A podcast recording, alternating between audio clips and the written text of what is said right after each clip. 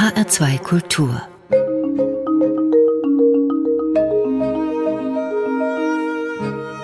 Doppelkopf zu Gast bei Doppelkopf auf HR2 Kultur heute die Schriftstellerin Irena Brezhna. Gastgeberin ist Michaela Wunderle. Frau Brezhna, Sie sind in der Slowakei geboren, in Bratislava, sind 1968 in die Schweiz emigriert. In Basel haben Sie dann studiert, Slavistik, Philosophie und Psychologie. Und bevor Sie beschlossen haben, vom Schreiben zu leben, das war vor gut 30 Jahren, waren Sie auch als Psychologin Russischlehrerin und Dolmetscherin tätig. Ihr eigentliches Genre als Schriftstellerin Irina Bresner ist die literarische Reportage. Doch dann ist von Ihnen 2008 ein Roman erschienen, Die beste aller Welten, wurde von der Kritik viel gelobt. In der besten aller Welten schildern Sie Ihre Kindheit in den Aufbaujahren der kommunistischen Tschechoslowakei. Warum der Blick zurück und warum die Romanform? Ich glaube, da muss ich ganz, ganz weit ausholen, weil äh, ich glaube, dass die Emigration, die ich eigentlich gar nicht wollte, aber dieser Schritt hinaus in die Welt, hat dann für mich äh, bedeutet, dass ich mich nicht in der Schweiz äh, so niederlassen konnte, dass, dass ich jetzt einfach dort bleibe, sondern ich wählte den Beruf einer Journalistin, das heißt, ich habe mich äh, interessiert für andere Völker und habe die bereist und habe viel über sie nachgedacht und äh, habe mich auch sehr empathisch auf viele Kulturen eingelassen. Diese Reisen führten vor allem nach Ost- und Mitteleuropa. Ich konnte ja nicht 21 Jahre lang zurückgehen nach Mittel- und Osteuropa und so habe ich zum Beispiel mich mit Afrika befasst, ah ja. vor allem mit Guinea. Äh, und Guinea war eine kommunistische Diktatur bis 84 und dann als der Kommunismus dort gefallen ist, dann fuhr ich für eine Reportage hin und wollte wissen, was geschieht nach dem Kommunismus. Und da konnte ich dann später auch die Parallelen ziehen zu Mittel- und Osteuropa als ich endlich nach der Wende äh, zurückfahren konnte, hat sich für mich äh, eine ganz äh, neue Welt aufgetan und weil ich ja auch Slawistik studiert hatte, wollte ich weiter nach Russland und dann als der Krieg in Tschetschenien ausbrach, weiterhin fuhr ich dann in den Krieg nach Tschetschenien. Aber als ich dann zurückkam und habe mich gefragt, warum identifiziere ich mich so stark mit anderen Völkern und mich so sozusagen fast darin empathisch auflöse, um mich dann später daraus zu retten, indem ich darüber schreibe, dann habe ich mich gefragt, könnte ich nicht etwas über mich schreiben oder war mein Leben nicht äh, genug tragisch, könnte ich daraus etwas machen? Und so ist dann dieser Roman entstanden. Aber ich möchte sagen, das ist nicht unbedingt meine Kindheit, sondern die Kindheit ist nur der Stoff. Und ich wollte das etwas daraus machen. Es ist auch eine Art literarische Reportage oder, oder Faction, wie man sagt. Ich habe ja nicht alles das so erlebt. Ich habe auch diese Heldin, die sich begeistert für die kommunistische Utopie. Ich habe das alles sehr zugespitzt. Die Heldin ist die Ich-Erzählerin, die elfjährige Jana kommt aus einer bürgerlichen Familie. Vater war Anwalt, muss jetzt Brücken bauen für den Sozialismus und die Mutter verschwindet im Gefängnis. Das ist so der ja. Kern der Geschichte. Ne? Ja, die Mutter, die dann emigrieren wollte und hat eine Flucht vorbereitet über Polen.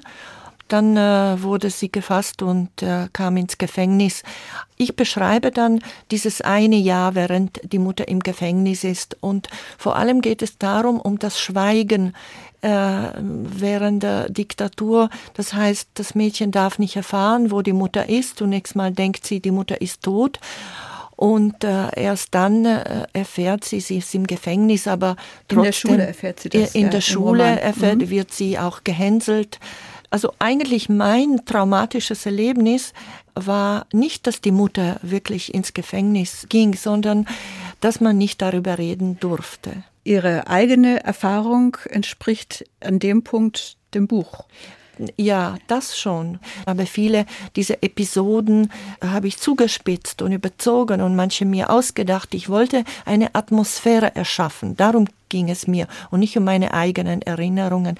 Und um diese dichte Atmosphäre der Angst, aber auch gleichzeitig der, wie die Schule das so propagiert hat, dieser neue Mensch und der Kommunismus als eine gerechte Gesellschaft und, und wie das Mädchen sich äh, äh, hin und her bewegt, wie sie sagt, es gibt eine Sprache für die Schule und eine Sprache für zu Hause und wenn ein falsches Wort äh, hinausfällt, dann ist es gefährlich, dann bringt das äh, äh, falsche Wort die Mutter ins Gefängnis. Also die beste aller Welten, ihr Roman, das ist eine Art von Tagebuch. Es sind viele kleine Geschichten wie Splitter eigentlich, die sich zu einer Erzählung verbinden. Warum haben Sie denn diese Art des Erzählens gewählt? Ich glaube, dass ich als Journalistin immer wieder äh, dazu gedrängt wurde zu komprimieren. Ich äh, bin irgendwo hingefahren und hatte so viele Eindrücke und dann musste ich das zusammenstauchen in einer Reportage und ich wollte so vieles sagen.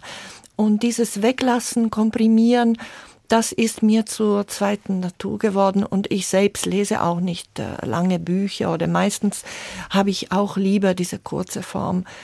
Und äh, in der Tat zunächst habe ich gedacht, ich schaffe das nicht, ein ganzes Buch zu schreiben. Und als ich schon 30 Seiten hatte, dachte ich, jetzt habe ich schon alles gesagt. Aber gerade dadurch, dass ich das so episodenhaft schreiben konnte, äh, und nicht mit einem großen, ganz genauen Entwurf, äh, wo ich äh, wusste, wie diese Figuren sich bewegen werden, sondern so frei. Natürlich wusste ich dann das Ende, die Mutter kommt zurück aus dem Gefängnis. Also die sogenannte beste aller Welten geht unter und es kommt eine bessere Welt. Also das ist dann der, der Prager Frühling. Warum haben Sie denn die Kinderperspektive gewählt? Es wurde ja schon so viel gesagt über die kommunistische Diktatur und äh, ich selbst bin ja emigriert worden von den Eltern. Ich war 18, also meine Erinnerungen an den Kommunismus sind auch so kindlich, würde ich sagen. Dieses Mädchen natürlich ist nicht kindlich, weil ich habe ja meine ganze Erfahrung auch einer Demokratie, die ich im Westen erlebt habe, ich schaue diese Welt, ich schaue zurück wie von einem anderen Planeten, wie mit einem, wie mit einem Fernrohr. Und äh, nur so konnte ich das auch witzig beschreiben und, und auch so prägnant. Und trotzdem ähm, musste das für mich auch tragisch sein, sonst wäre das nicht äh, ein Stoff für mich. Aber ich wollte auch die Leichtigkeit und das ist mir sogar gelungen, was ich am Anfang nicht gedacht hätte. Ja, der Roman ist oft sehr komisch und das kommt dann daher, dass der Blick des Kindes, also aus der Perspektive des Kindes wird ernst genommen, was die Erwachsenen in der Schule zum Beispiel an Propaganda oder an Dogmen verkünden.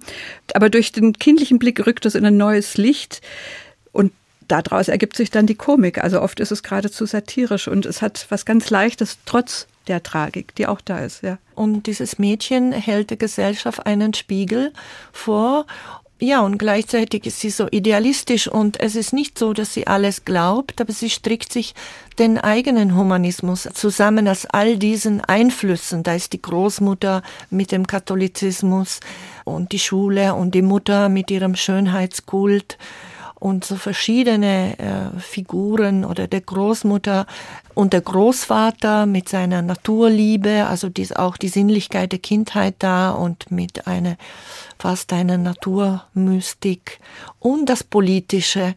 Ich bin auch ein stark politischer Mensch und das war das war dank dem, dass ich in dieser Diktatur aufgewachsen bin und alles war politisch, weil die Unterdrückung, die ging ja bis äh, in die Privatsphäre.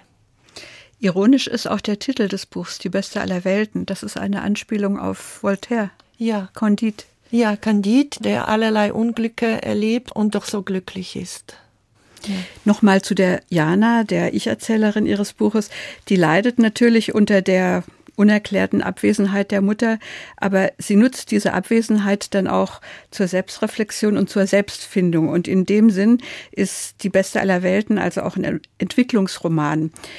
Wir haben ja gesagt, der Roman ist nicht eins zu eins autobiografisch, aber er ist autobiografisch grundiert. Spiegelt sich denn in dieser Geschichte von Jana in der Beziehung zu der Mutter auch ihre eigene Auseinandersetzung mit der Mutter? Ähm, wahrscheinlich äh, schon, aber äh, als ich das geschrieben habe, war meine Mutter schon tot. Und äh, ich, ich hätte das wahrscheinlich nicht gewagt, all das zu schreiben.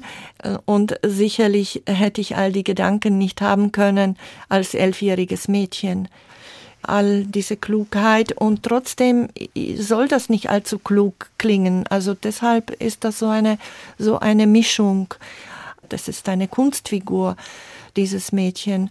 Und sie hat auch sehr viel Kraft.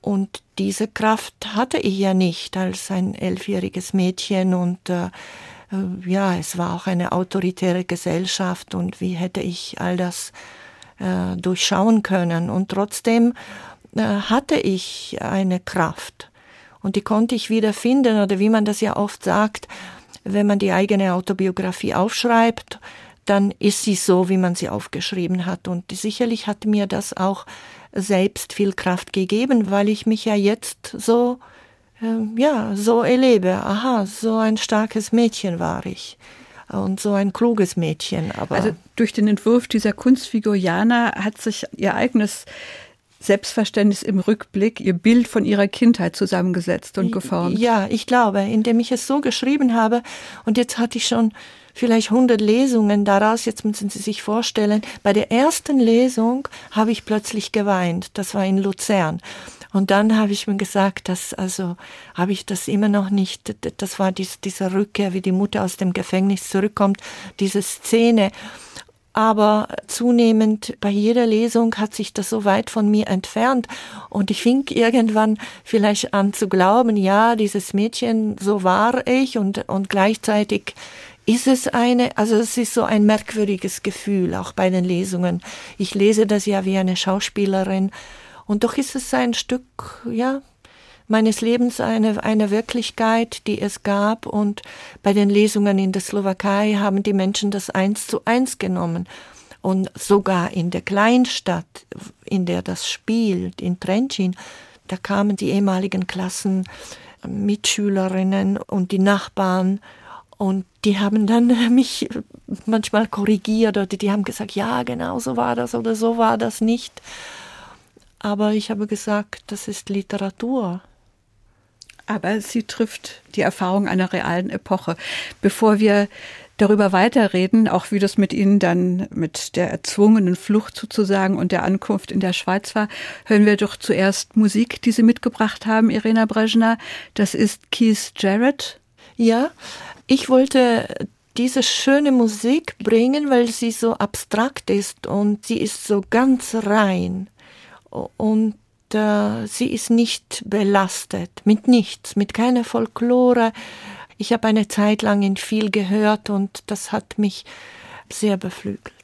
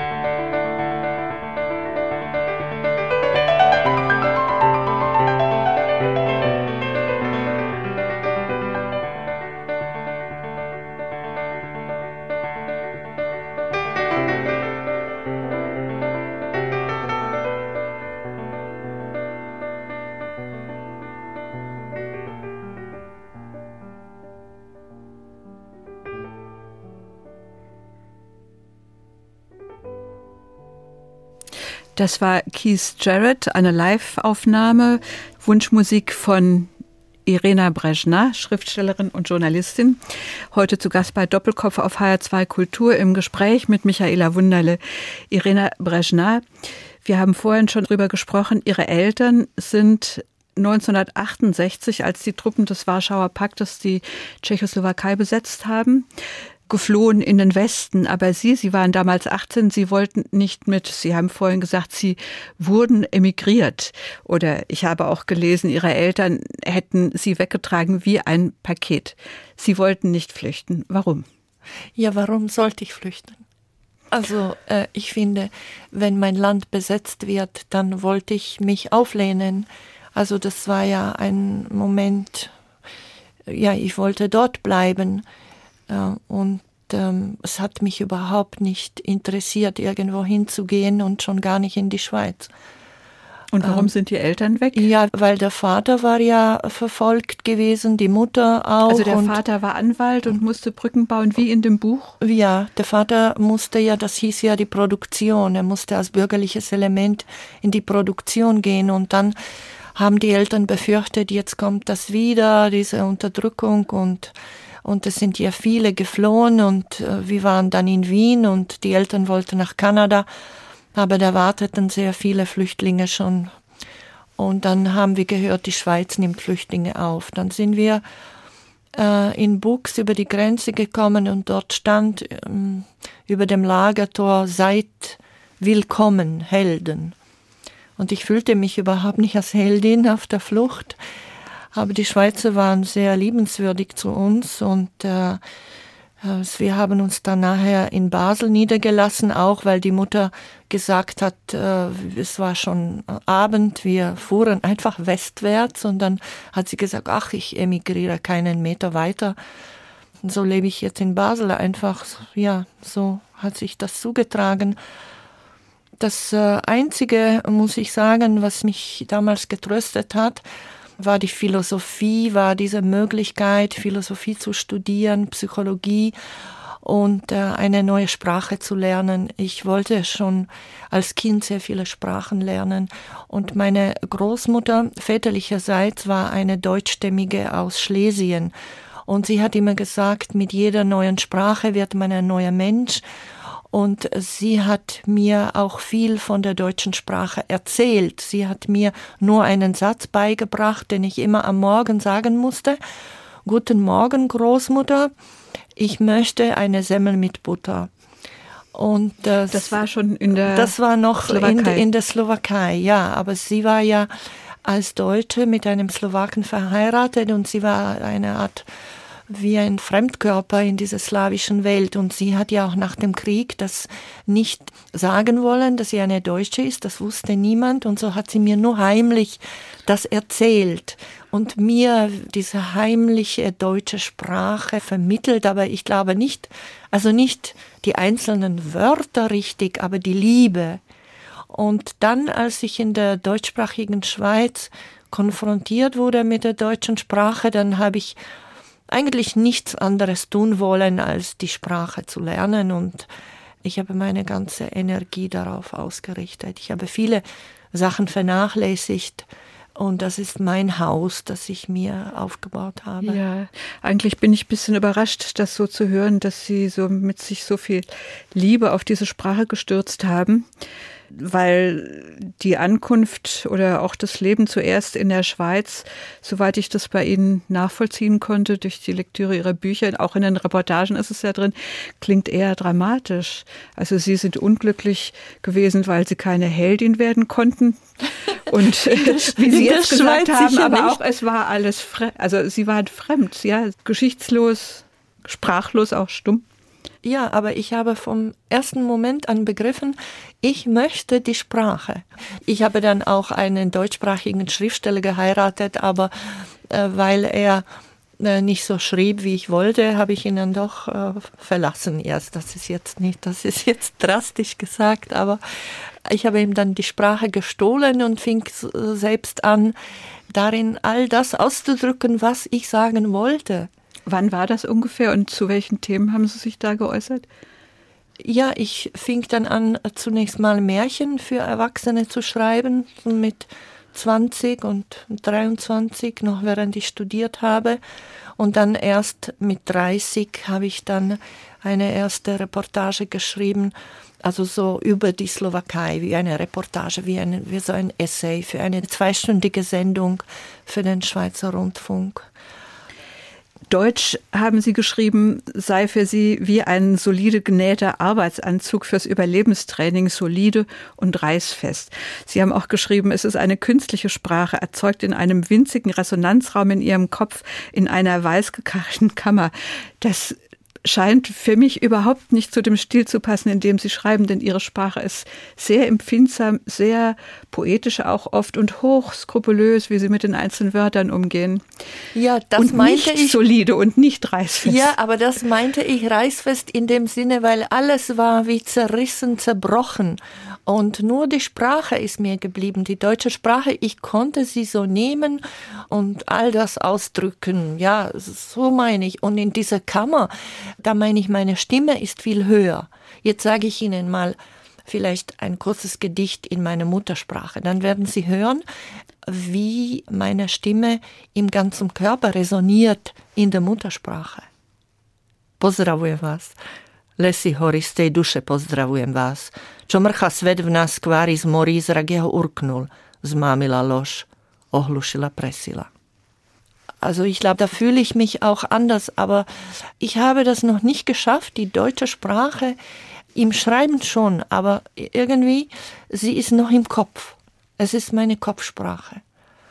Und ich habe das Und von daher nicht, die hellere Stimme, Entschuldigung. Ja, die hellere Stimme. Und sie kann noch nicht runterkommen in den Bauch oder, oder wohin oder in die Brust. Zum Beispiel mit meinen Kindern spreche ich Slowakisch und mit den Tieren auch. Also so, ich würde sagen, meine Muttersprache ist eine emotionale Sprache. Aber wenn ich schreibe und ich schreibe äh, meistens auf Deutsch, dann ähm, gestatte ich mir auch eine Emotionalität. Ich nehme auch die Bilder und viele äh, Gefühle aus der slawischen Welt und vermische sie mit dem Denken. Und das Denken habe ich äh, in der deutschen Sprache gelernt. Ich habe erst in der Emigration denken gelernt, würde ich sagen. Wie ist es denn für Sie gewesen, wenn Sie in der Slowakei sind und dann hören, wie Ihre Bücher, einige Bücher sind ja übersetzt worden, in Ihrer Muttersprache gelesen werden? Sie haben es ja in Deutsch geschrieben und hören es dann in Slowakisch. Ja. Sie haben es nicht übersetzt. Wie ist das denn für ja, Sie? Ja, das ist ein merkwürdiges Gefühl. Und manchmal sehe ich dann, ich bin zunächst mal sehr erschrocken bei dieser Erfahrung, weil beim Rückübersetzen habe ich gemerkt, dass ich sehr viele Tabus verletzt habe, die in meiner Kultur da sind und ich, ich fühle mich auf Deutsch viel freier. Ich bin nicht die, die Sprache klebt nicht an der Zunge. Sie, ich bin ihr nicht so verpflichtet, wie ich äh, der Muttersprache verpflichtet bin, der Kultur, wo ich weiß, was man darf und was man nicht darf. Und diese Befreiung plötzlich, ich erschrecke äh, darüber, aber dann überwinde ich das und dann sage ich mir, ja, also es ist, es ist ein merkwürdiges Gefühl. Und äh, in der Slowakei wird das auch so verstanden wie eine Aufrichtigkeit, dass ich sehr aufrichtig bin. Und sie fragen sich auch, woher das kommt. Und sie meinen, das kommt vielleicht von der deutschen Literatur oder ich ließ mich beeinflussen. Aber ich glaube, das kommt daher, weil ich auf Deutsch so frei bin. Das heißt, die Reportagen und die Bücher, die Sie schreiben, könnte man vielleicht als Beweis dafür nehmen, dass aus Mehrsprachigkeit, das bedeutet dann ja auch immer, dass man mehrere Kulturen in sich trägt, dass die Voraussetzungen dadurch geschaffen werden für neue Denk- und Empfindungsräume und auch einen größeren sprachlichen Reichtum an Bildern vielleicht, die dadurch hervorgebracht werden. Es ist ja auch ein Verlust, aber so eine hybride Persönlichkeit wie ich das sind ja wie mehrere Schichten, aus denen ich bestehe. Und diese Schichten, diese Überlagerungen, die, es kommen immer neue hinzu. Und ich bastle mir etwas daraus so, ja, zusammen. Das ist, wie soll ich das sagen? Ich bin äh, weil ich ja nicht einem Bild einer Kultur so verpflichtet bin, habe ich diese viel mehr diese Freiheit und auch sprachliche Freiheiten und kulturelle ähm, wenn ich etwas tue, was man in der Kultur nicht tun darf, dann denken die Leute vielleicht, ah, das, sie kommt aus einer anderen Kultur, sie weiß es nicht. Aber manchmal weiß ich es auch und trotzdem tue ich es. Das ist mehr Freiheit. Ja. Sie haben vorhin gesagt, dass das einzige Haus, das Sie sich jeweils gebaut haben, die Sprache ist oder war. Das ist dann die deutsche Sprache. Ja. Und Haus kann man als äh, Synonym für Heimat nehmen. Ja, vielleicht. Weil ich kann ja mit diesem Begriff Heimat fast nicht, nichts mehr anfangen. Aber dieses Thema variieren Sie in all Ihren Texten immer wieder. Es ist das ganz große Thema Heimat und Fremde. Aber irgendwann vielleicht nicht mehr. Jetzt habe ich einen kleinen Text geschrieben über die Ad-Heimat. So die Ad-Heimat als die Heimat im Internet wenn ich Mails bekomme von überall mit allen, ja, also mit Menschen verbunden bin, dass ich dann, äh, auch wenn ich in Tschechien oder in der Slowakei bin, das hat sich ja auch schon angeglichen an den Westen. Also da bleibt noch die Sprache. Also die Sprache ist schon noch ein Ereignis für mich jedes Mal. Aber nicht nur die slowakische Sprache, auch die tschechische Sprache oder auch die russische Sprache. Die Sie auch sehr gut sprechen. Ja, und die ich auch sehr gerne habe. Es ist so, ich möchte nicht äh, festgelegt werden auf die Abstammung. Ich stamme ab von einem kleinen Volk, aber ähm, ich habe auch andere, äh, andere Kulturen in mir und auch die damalige Tschechoslowakei war sehr multikulturell. Die eine Großmutter kam aus Budapest und man sprach sehr viel Ungarisch zu Hause. Nochmal eine Frage zur Slowakei. Nach 1989 sind Sie ja als Reporterin in die Slowakei gefahren und ich habe den Satz gefunden in der Reportage darüber oder in den Reportagen darüber, die Rückkehr war eine harte Konfrontation mit mir selbst. Was genau haben Sie damit gemeint? Ja, ich bin damals in die damalige Tschechoslowakei zurückgefahren. Das war meine Heimat, die Tschechoslowakei. Die verlorene Heimat. Die verlorene und ich habe auch viele Illusionen gehabt. Und dann wurde ich damit konfrontiert und das werde ich ja jedes Mal, auch wenn ich hinfahre, dass ähm, dieses Heimweh, das ich hatte, äh, und warum hatte ich das überhaupt? Also ich, ich habe plötzlich auch vieles gesehen, was mir nicht gefallen hat oder und dann äh, musste ich mich damit konfrontieren, dass ich mich auch dort fremd gefühlt habe. Aber das weiß ja jeder, der nach so vielen Jahren wieder zurückkehrt, dass es das nicht gibt, die Heimat.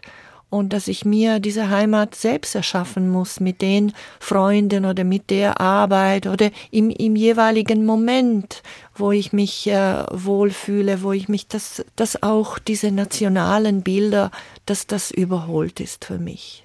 Sie haben auch geschrieben, Fremdsein ist Heimat. Das war auch in einer Reportage, dann komme ich aus der Slowakei, aus dieser Homogenität, komme ich nach Wien und da kommen mir ein paar Türken entgegen und da atme ich tief heimisch in der Fremde. Es gefällt mir, dass es so multikulturell ist. Die und, Vielfalt. Ja, die Vielfalt. und die Vielfalt und ich fühle mich dann wohl in der Vielfalt. Da muss ich mich nicht zu etwas bekennen was, was mir ganz wichtig ist, und das verdanke ich sicherlich der Emigration, dass äh, das Fremdsein ist ein Denkbeschleuniger. Und deshalb fühle ich mich wohl darin. Und lass mich nicht, äh, äh, lass mich nicht so äh, einfangen von irgendeiner Kultur, die mich einfangen will oder von einer, von irgendeiner, ja, bist du jetzt die oder bist du die Slowakin oder bist du die Schweizerin oder was weiß ich oder es sind ja schon so viele Jahre her. Ich lebe jetzt seit über 40 Jahren in einem anderen Land, aber ich, ich könnte jetzt nicht sagen, ich bin jetzt eine waschechte Schweizerin geworden, sondern äh, ja, ich habe mich erweitert und die Schweiz war für mich ein Fenster zur Welt. Und ich finde, die Emigration heißt ja nicht eine Mickrigkeit zu verlassen und sie einzutauschen für eine fremde Mickrigkeit oder für eine fremde Provinzialität. Und deshalb fühle ich mich einfach so äh, gut unterwegs. Und äh, früher habe ich sogar gedacht, ach, ich könnte auch die deutsche Sprache mal verlassen und in eine neue emigrieren und noch, äh, noch in einer anderen Sprache schreiben. Aber jetzt ist doch äh, zu spät dafür. Jetzt bleibe ich bei der deutschen Sprache. Ihr nächster Musikwunsch, Irena Brezhna, führt uns ganz woanders hin, nach Spanien. Sie haben sich einen Flamenco gewünscht.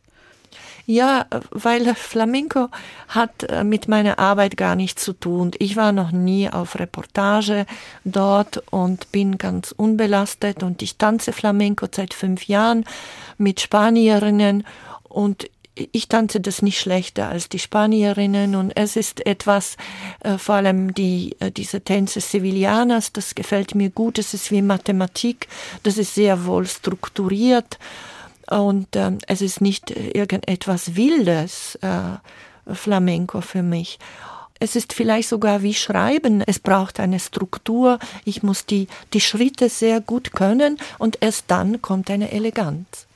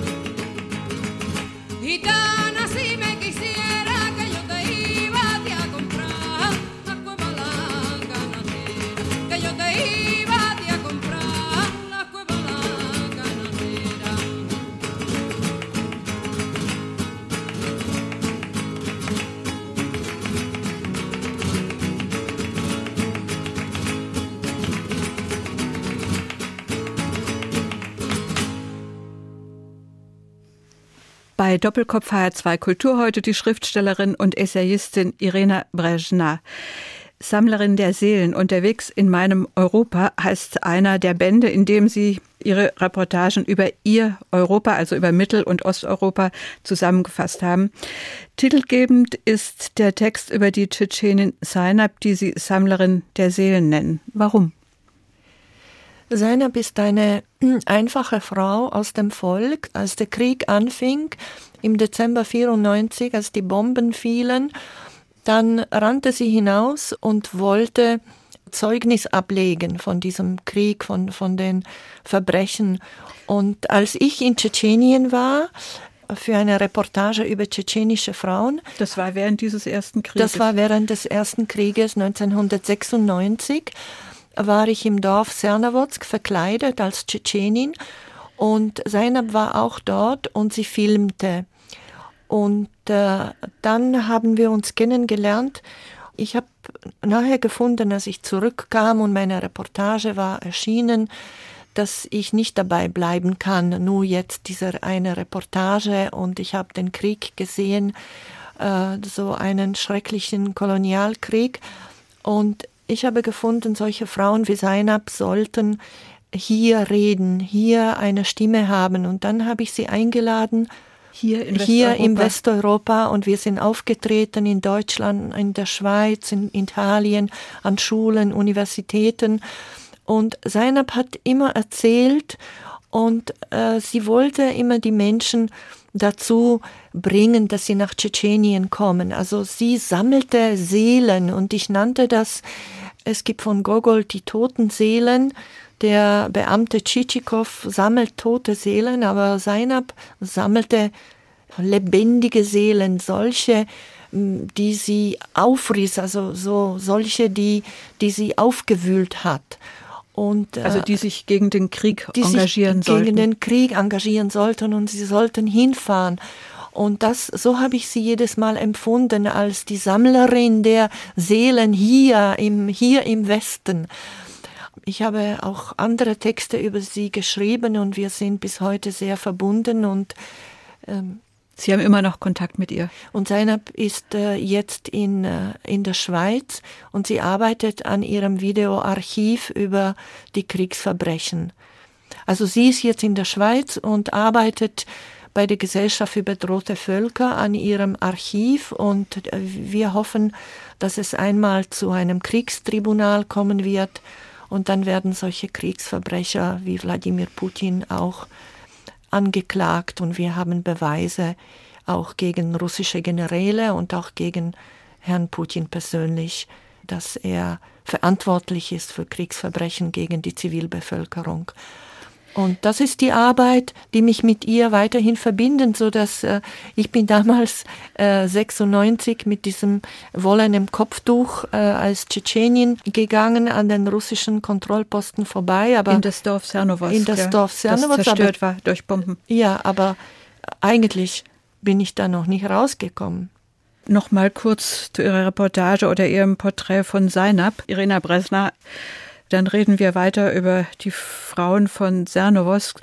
Sie sind für das Porträt der Tschetschenin Zainab 2002 mit dem Theodor Wolf Preis ausgezeichnet worden. Das ist einer der renommiertesten Journalistenpreise in Deutschland. Und in der Begründung heißt es am Schluss, ich zitiere, trotz der eindringlichen Beschreibung der Kriegsgräuel ist der Beitrag eine Lektion der Hoffnung wider alle Hoffnungslosigkeit. Sind Sie mit dieser Interpretation einverstanden? So habe ich auch äh, die tschetschenischen Frauen erlebt, als sehr starke Frauen und vor allem äh, diese Menschenrechtlerinnen, die unermüdlich äh, weiter gegen den Krieg angerannt sind und bis heute unermüdlich sind äh, in einer Gesellschaft, in der sie es nicht einfach haben. Und äh, wenn ich äh, über die äh, tschetschenischen Frauen geschrieben habe und ich habe viel darüber geschrieben. Ja, habe, insgesamt 80 Reportagen, glaube ich, oder noch mehr. Ja, äh. und ich habe immer wieder diese Kraft, äh, die mich so beeindruckt hat, betont, weil ich sie so erlebt habe. Äh, und ich kann mir das fast nicht mehr vorstellen, wie es mir ergehen würde, nach all dem, was diese Frauen äh, gesehen haben und wie sie sich ausgesetzt haben und wie sie selbst auch heute in Gefahr sind. Der Krieg war so schrecklich. Und gleichzeitig habe ich äh, gelernt, dort den Menschen zu bewundern, also vor allem in den gewaltlosen Widerstand, den ich erlebt habe. Es gab ja auch den anderen, der sich dann nachher zunächst mal war auch der bewaffnete Widerstand ein Volksaufstand und nachher hat er sich auch degradiert. Ich fuhr nach Tschetschenien wegen des Widerstandes. Ich fuhr nicht zu einem Opfer. Und ich fuhr, äh, weil die Tschetschenen sich gewehrt haben gegen das imperiale Russland. Und äh, ich habe im Fernsehen gesehen, die Frauen, die sich an den Händen hielten und äh, sie versuchten, die Panzer aufzuhalten. Sie haben die Panzer nicht aufhalten können, aber ich stieß dann zu ihnen und wurde eine von ihnen und es gab wie eine Art äh, Liebesbegegnung äh, zwischen mir und diesem Volk. Sie haben dabei aber einiges riskiert, das muss man dazu sagen. Ich meine, ich bewundere Ihren Mut. Sie sind mit den Frauen in dieses zerstörte Dorf gegangen, Zernowowsk aber das bedeutete, dass sie dabei auch ihr Leben riskiert haben. Ich meine, der Weg ist äh, vermint gewesen und ja. es hätte weiß Gott was passieren können.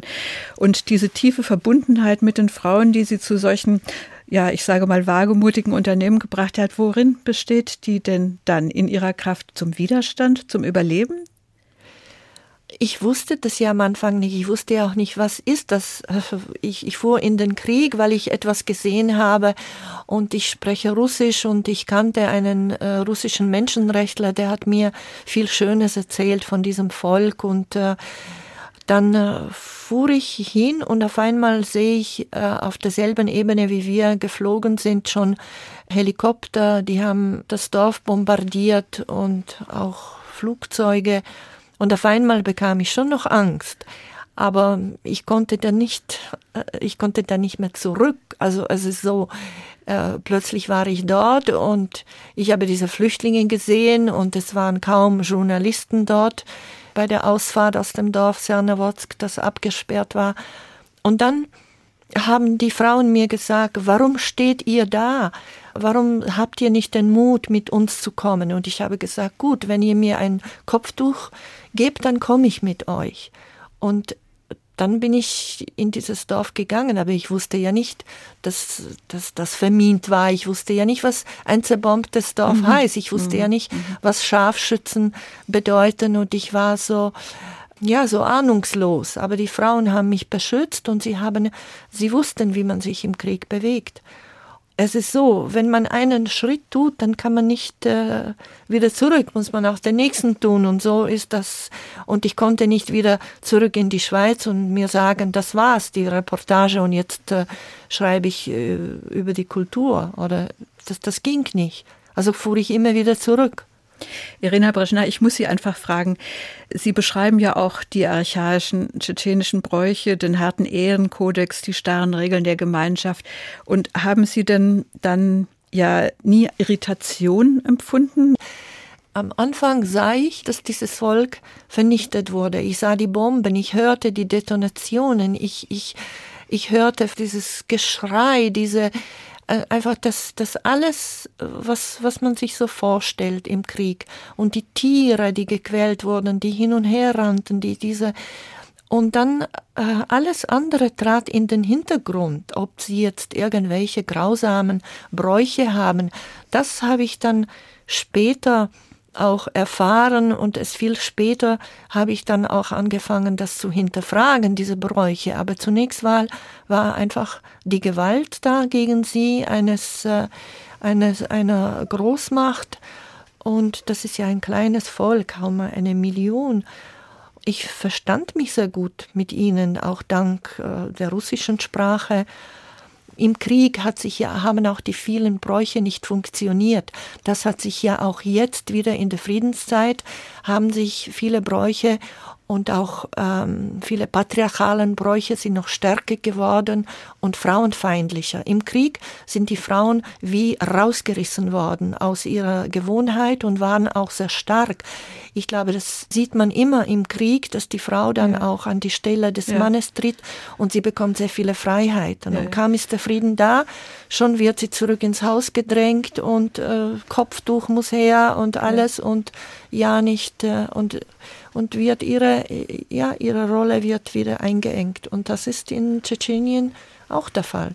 Sie haben die Frauen als Wölfinnen sozusagen kennengelernt, so nennen Sie das Buch, in dem Reportagen über Tschetschenien zusammengefasst sind, die Wölfinnen von Sernowowsk.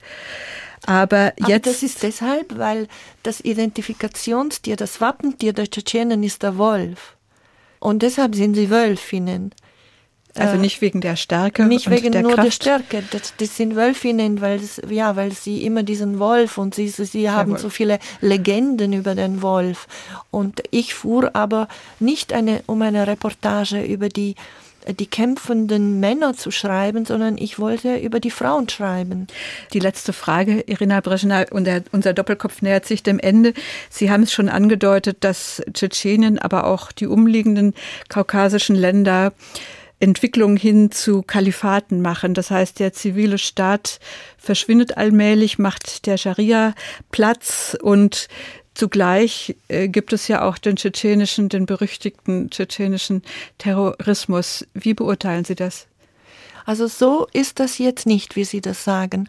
Es ist nicht unbedingt die Scharia, die schlimmer ist. Es ist sogar das Gewohnheitsrecht Adat, das kaukasische Gewohnheitsrecht ist äh, frauenfeindlicher als die Scharia zum Beispiel. Die Frau verliert ihre Kinder, wenn sie geschieden ist oder sogar als Witwe. Und nach der Scharia könnte sie die Kinder bis zur Pubertät haben. Also es ist so ein ganzes, ähm, so ein Patchwork aus äh, Regeln aus der Scharia, aus dem Adat und gleichzeitig äh, gilt die russische Verfassung, die nicht immer respektiert wird. Und was den Terrorismus betrifft, äh, man muss sich das ja vorstellen, es gibt eine Zivilbevölkerung und wir hören immer wieder vom Terrorismus und ähm, das sind ja, ja, das, das, das gibt es auch. Aber äh, zunächst mal gab es vor allem den russischen Staatsterrorismus und dann äh, in diese ganzen zerbombten Dörfer kam dann Saudi-Arabien mit der religiösen Kolonisierung, mit dem Wahhabismus. Heute haben wir dieses Ergebnis, dass auch Tschetschenien noch religi stärker religiös, religiöser wird. Und da sorge ich mich schon noch, vor allem äh, um die Frauen. Das war das Schlusswort. Irena Brezhna, ich danke Ihnen sehr herzlich, dass Sie heute bei uns im Studio waren, bei Doppelkopf auf HR2 Kultur. Als letzte Musik hören wir dann tschetschenische Musik. Das ist äh, ein Frauenensemble Asnach und was mir sehr dabei gefällt, ist die Sprache. Ich liebe die tschetschenische Sprache. Ich verstehe sie nicht. Es ist eine alte kaukasische Sprache. Ihnen gefällt der Klang? Mir gefällt es nicht nur der Klang, mir gefällt es, weil ich mit diesem Volk in diesen, in diesen tragischen Momenten zusammen war. Und dann habe ich diese Sprache gehört und, und diese Nähe zu dem Volk gespürt. Und das ist ein Lied über das Heimweh.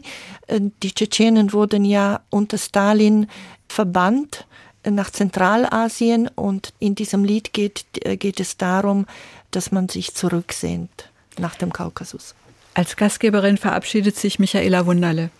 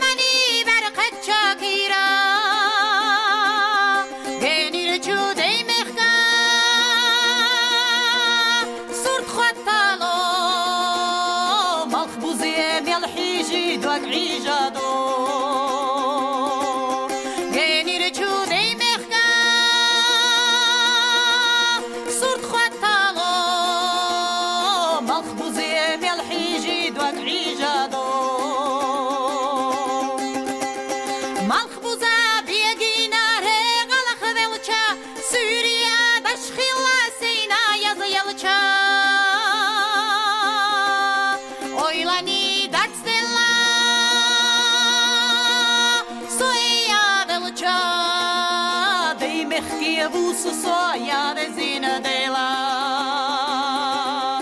Oi, Lani, that's the la. Soia dela cha. Dei me rebuço só a resina dela.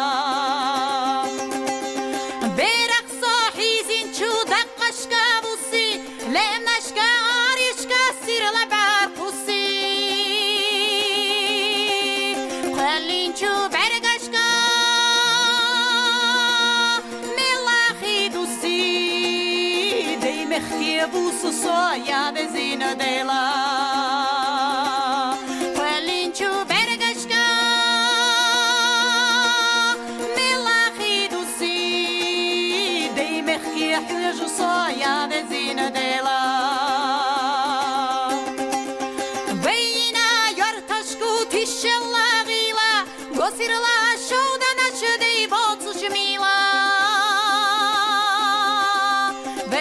سر کاکر تاش